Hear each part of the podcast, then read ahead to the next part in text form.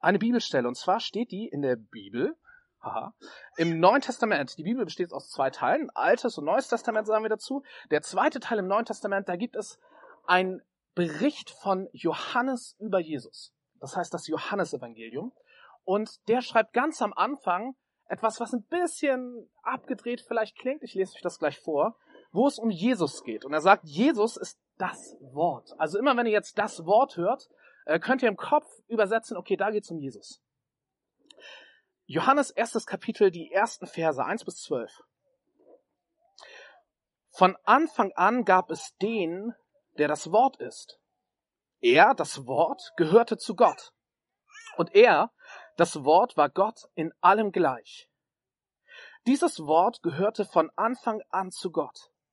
Alles wurde durch dieses Wort geschaffen und nichts, das geschaffen ist, ist ohne dieses Wort entstanden. Er, das Wort, war zugleich das Leben in Person.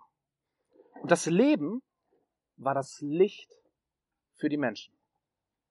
Das Licht leuchtete in der Finsternis, aber die Finsternis hat es nicht angenommen. Ein Mensch trat auf, den Gott gesandt hatte. Er hieß Johannes.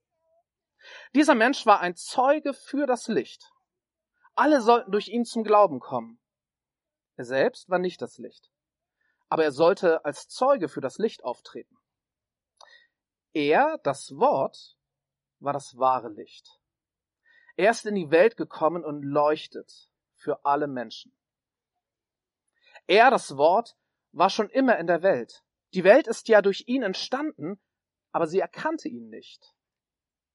Er kam in die Welt, die ihm gehört, aber die Menschen dort nahmen ihn nicht auf. Aber denen, die ihn aufnahmen, verlieh er das Recht, Kinder Gottes zu werden. Das sind alle, die an ihn glauben. So steht das da. Und ich habe eben gesagt, immer wenn das Wort gesagt wird, dann ist es eigentlich Jesus. Und ich lese das jetzt nochmal vor. Aber überall, wo das Wort steht, sage ich jetzt Jesus. Also Johannes 1, die Verse 1 bis 12 mit Jesus. Von Anfang an gab es Jesus. Jesus gehörte zu Gott. Und Jesus war Gott in allem gleich. Jesus gehörte von Anfang an zu Gott. Alles wurde durch Jesus geschaffen. Und nichts, das geschaffen ist, ist ohne Jesus entstanden. Jesus war zugleich das Leben in Person.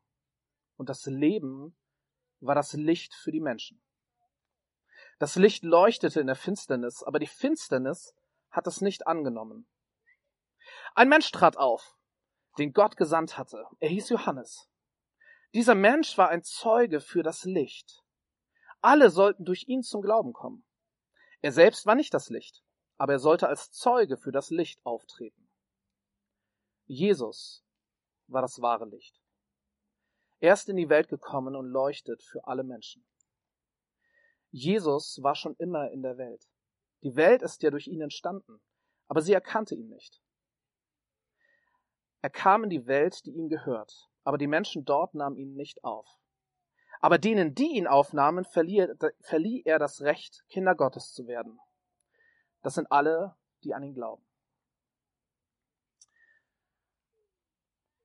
Johannes, der diesen Text geschrieben hat, stellt uns Jesus hier als das Licht vor, das Licht für die Welt, das Licht, das in die Finsternis kommt, Jesus als Licht, das für alle leuchtet. Finsternis. Das ist äh, eine Metapher. Das ist irgendwie übertragen gemeint, denn wir alle erleben das. Manchmal ist es ganz schön hell. Die Welt besteht nicht nur aus Finsternis und Dunkelheit, zum Glück. Es gibt die Sonne, den Mond, die Sterne. Äh, es gibt Tag und Nacht und selbst nachts ist es nie ganz dunkel. Übertragen.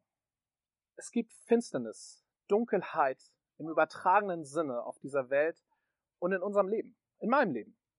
Und ich bin mir sicher auch in deinem Leben. Was kann das sein? Ich habe ich hab ein paar Ideen ähm, und es gibt viel, viel mehr.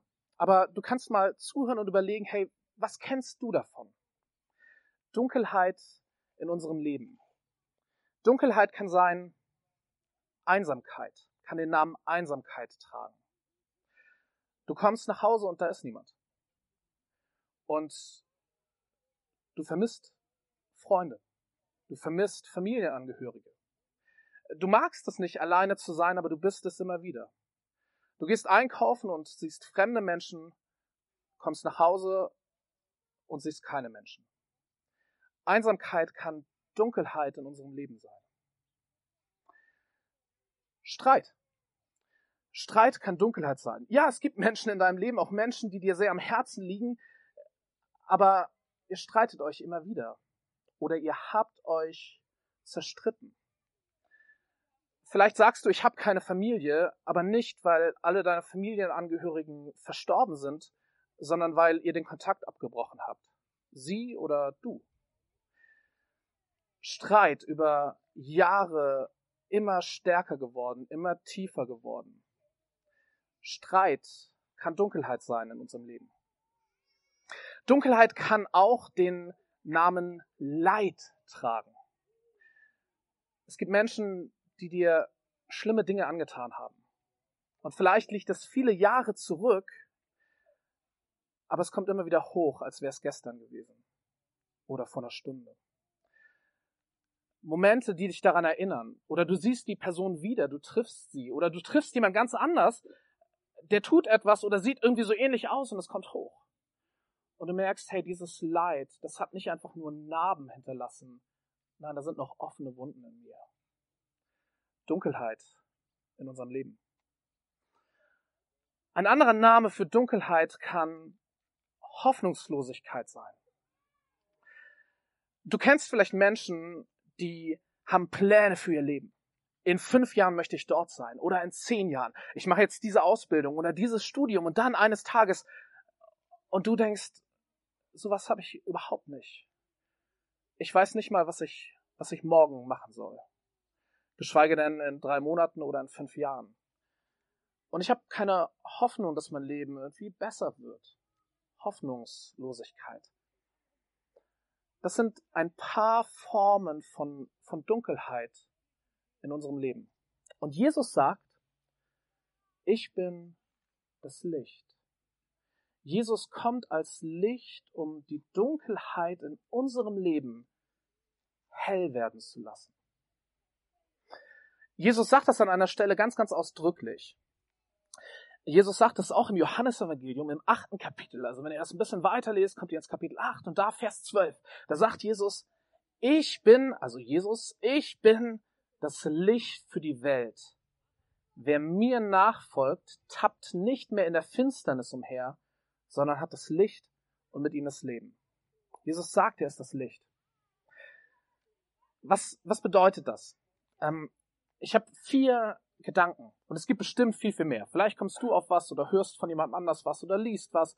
Aber diese vier Sachen, da bin ich mir jetzt ziemlich sicher, dass das von Jesus gesagt werden kann. Licht ist nämlich hell.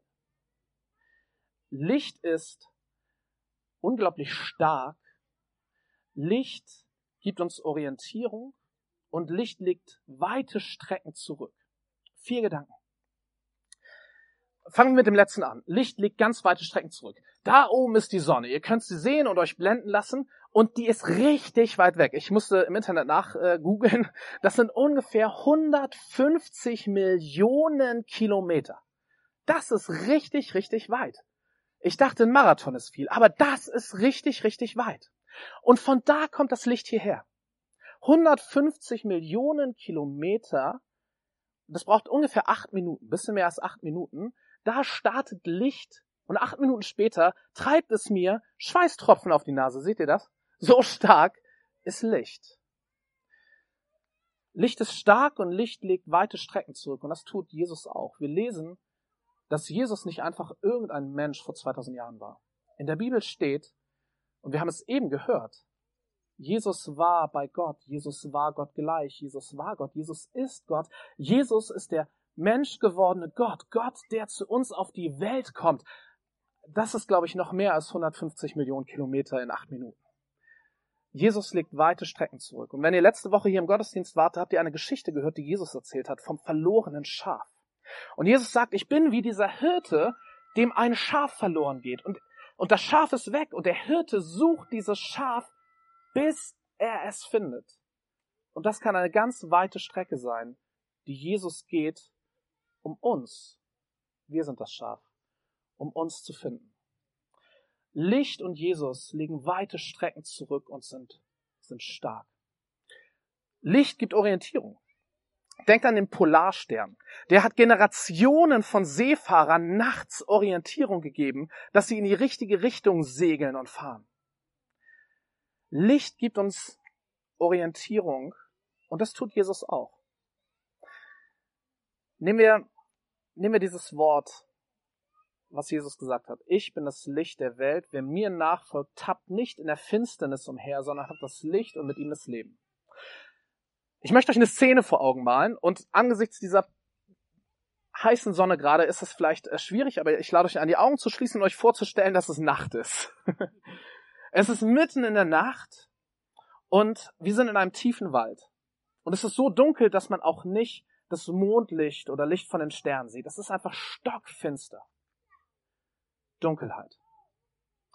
Und vor uns, ein bisschen Abstand, steht Jesus und er hält eine große Laterne nach oben.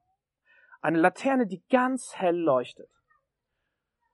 Und wir können sehen, weil wir Jesus mit dieser Laterne sehen. Ohne Jesus und diese Laterne würden wir entweder auf der Stelle bleiben müssen oder wir würden irgendwie gehen und uns wahrscheinlich nach zwei, drei Schritten den Kopf an einem Baum oder Ast stoßen oder uns mit den Füßen in einem Gestrüpp verfangen oder uns an einer Wurzel äh, den, den Fuß hängen lassen und, und äh, stolpern und hinfallen. Aber durch diese Laterne, durch Jesus, können wir sehen. Aber Jesus bleibt nicht stehen, sondern Jesus bewegt sich. Und Jesus sagt, kommt mit, folgt mir. Und wir wissen, wenn wir Jesus nachfolgen, wenn wir mit ihm kommen, dann können wir sehen. Wenn wir aber stehen bleiben oder in eine andere Richtung gehen, dann nicht. Dann drohen die Äste und Bäume und Wurzeln und Sträucher uns zu Fall zu bringen oder ähm, Beulen auf den Kopf zu machen. Ihr dürft die Augen wieder öffnen. Hm. Ich weiß nicht, wie es dir geht, aber das Bild ist nicht nur schön, oder? Also in mir ist etwas, was da sagt, ja, aber vielleicht möchte ich ja nicht in die Richtung gehen, in die Jesus gerade will. Vielleicht möchte ich woanders hingehen. Hey, mal ehrlich, das ist doch nicht Freiheit. Das ist doch nicht Selbstbestimmung. Das ist doch, ist doch nicht Selbstverwirklichung. Ich will doch vielleicht was ganz anderes. Stimmt. Ja, das stimmt. Und ich glaube, das ist etwas ganz, ganz Wichtiges, wenn es um Jesus geht und darum, Jesus nachzufolgen. Jesus nachzufolgen ist das Ende meiner Selbstbestimmung und Selbstverwirklichung. Und das ist krass. Das hört sich krass an, heutzutage vielleicht noch mal mehr als vor 100 Jahren, das weiß ich nicht. Aber Selbstverwirklichung, Selbstbestimmung und ein bestimmter Freiheitsbegriff äh, ist ganz wichtig in unserer Gesellschaft für uns heutzutage.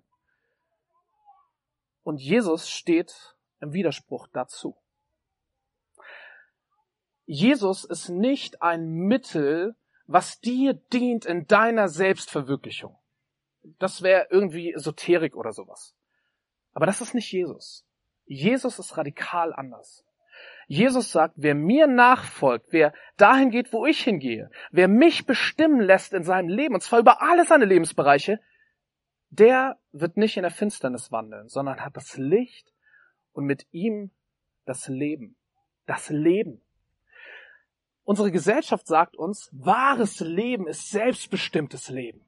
Leben in dieser Freiheit, die bedeutet, ich kann tun, was ich will. Klammer auf, solange ich damit nicht die Freiheit anderer beschränke, Klammer zu. Leben, echtes Leben, das ist, das ist Selbstverwirklichung, das ist Selbstoptimierung, das ist wahres Leben. Das sagt uns ein Teil unserer Gesellschaft, unserer Kultur im Moment. Das sagt uns ganz viel, was wir in den Medien wahrnehmen, und was, was vielleicht in unserem Herzen auch auf fruchtbaren Boden fällt. Jesus sagt etwas ganz anderes. Jesus sagt, nein, das ist nicht wahres Leben. Wahres Leben ist, wenn du mir nachfolgst.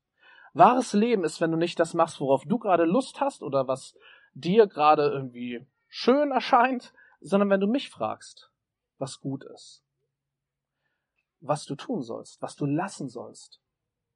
Das ist wahres Leben. Das ist, Jesus nennt es einmal auch im Johannesevangelium, das ist Leben in Fülle. Alles andere ist verglichen damit Leben im Mangel. Wow, krass. Jesus ist gesellschaftskritisch. Sehr. Leben in Fülle und das ist auch Freiheit. Jesus redet auch viel über Freiheit. Und Jesus sagt, wahre Freiheit ist nicht, dass ich tue, was ich will, sondern wahre Freiheit findest du von mir. Das ist Freiheit von dem immer nur den eigenen Bedürfnissen nachlaufen müssen. Freiheit von allen möglichen Abhängigkeiten. Jesus verspricht uns Freiheit. Jesus verspricht uns Licht in den Dunkelheiten unseres Lebens. Denkt an die Sachen, die ich am Anfang aufgerufen habe. Jesus verspricht uns ein Leben in Fülle, wenn wir ihm nachfolgen. Aber es bleibt krass. Es bleibt krass. Ich weiß nicht, wie es dir geht. Und zwar egal, ob du seit äh, zehn Jahren schon Christ bist oder äh, in hundert Jahren nicht Christ sein willst. Ich merke, wie in mir ein Widerstand ist. Ein Widerstand gegen diese komplette Hingabe, dieses komplett Jesus nachfolgen und vertrauen. Und das, obwohl ich zu denjenigen von uns gehöre, die seit über zehn Jahren Christ sind und vor über zehn Jahren das erste Mal das, das beschlossen hat. Ich habe gesagt, Jesus, ich will dir nachfolgen in all meinen Lebensbereichen und das klappt auch immer wieder und manchmal nicht und dann kehre ich wieder um. Aber ich, ich merke bis heute, das ist krass. Das ist heftig. Wie können wir diesen Schritt wagen? Zu sagen, ja, Jesus, ich folge dir nach, wohin du gehst. Und wenn ich gerade links abbiegen möchte, aber du mich gerade ausführst, dann entscheide ich mich dafür nicht in der Finsternis rumzuwandeln mir wahrscheinlich in den Kopf zu stoßen, sondern dir zu folgen. Was nicht immer der leichtere Weg ist übrigens. Was auch nicht immer ein schmerzfreier Weg ist übrigens. Wie kommen wir dahin, das zu wagen? Das ist ein riesen Vertrauensschritt. Ein riesen Vertrauensschritt, den wir nur wagen können, wenn wir sehen, dass Gott gut ist. Dass Gott es gut mit uns meint. Dass Gott es gut mit uns macht wenn wir zumindest einen begründeten Verdacht haben, dass dieses Leben mit Jesus wirklich Leben ist und Leben in Fülle ist. Und das verglichen damit alles andere, was ich leben kann, wirklich Leben im Mangel ist. Wir sind eine fünfköpfige Familie, wir haben drei Kinder und wir hatten in den letzten Wochen äh, Krankheit bei uns äh, in der Familie. Verschiedene Sachen, unter anderem äh, hatten unsere Jungs eine Bindehautentzündung, ne? also in den Augen so eine Entzündung. Äh, und das führt dazu, dass vor allem nachts ganz viel so eitrige Sachen, ich bin kein Mediziner, es gibt da bestimmt ein Wort für, aber das kommt aus dem Auge raus und es verklebt das Auge. Die Augenlider kleben dann zusammen. Und weil die Jungs nachts beim Schlafen die ganze Zeit die Augen zu hatten, klebten diese Augenlider zusammen.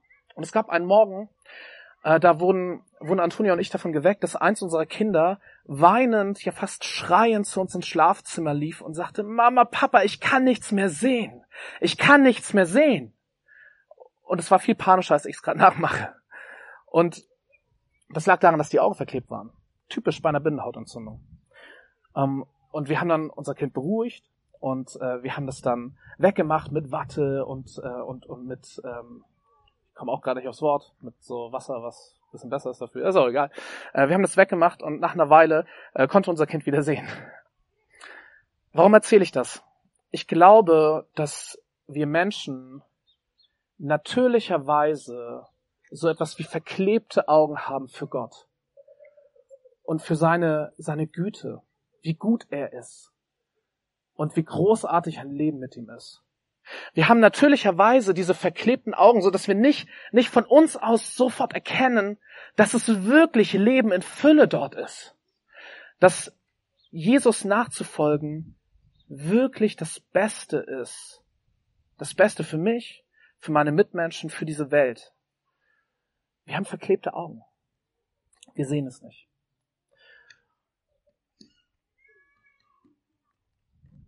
Und wenn du dich damit identifizieren kannst, wenn du sagst, ja, also vielleicht stimmt das. Ich sehe zumindest nicht, dass, äh, dass Jesus nachzufolgen das absolut Beste ist. Und wenn du mir da vorne sagst, das ist das Beste, dann denke ich, ja, vielleicht doch nicht. Ich, ich sehe es nicht. Oder ich, ich traue mich nicht, diesen Schritt zu gehen. Wenn es, wenn es dir so geht, dann möchte ich dich einladen, ein Gebet zu sprechen. Herr, öffne du mir die Augen.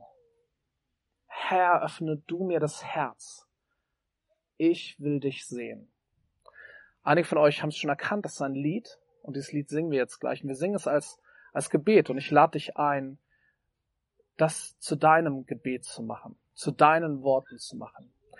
Und wenn du merkst, ich würde das gerne rausfinden oder nochmal neu rausfinden oder ich folge Jesus eigentlich schon seit vielen Jahren nach, aber aber ich habe so ein bisschen den Blick dafür verloren, dass es wirklich das Beste ist. Da ist so ein bisschen Misstrauen in mir gewachsen oder es gibt Lebensbereiche bei mir, die ich, die ich irgendwie ausklammer, so, wo ich, wo ich Gott nicht rankommen lassen will. Dann lade ich dich ein, das jetzt zu singen. Herr, öffne du mir die Augen. Erstmals oder wieder neu. Lass mich sehen, wie gut du bist, wie großartig du bist und wie großartig dieses Leben mit dir ist.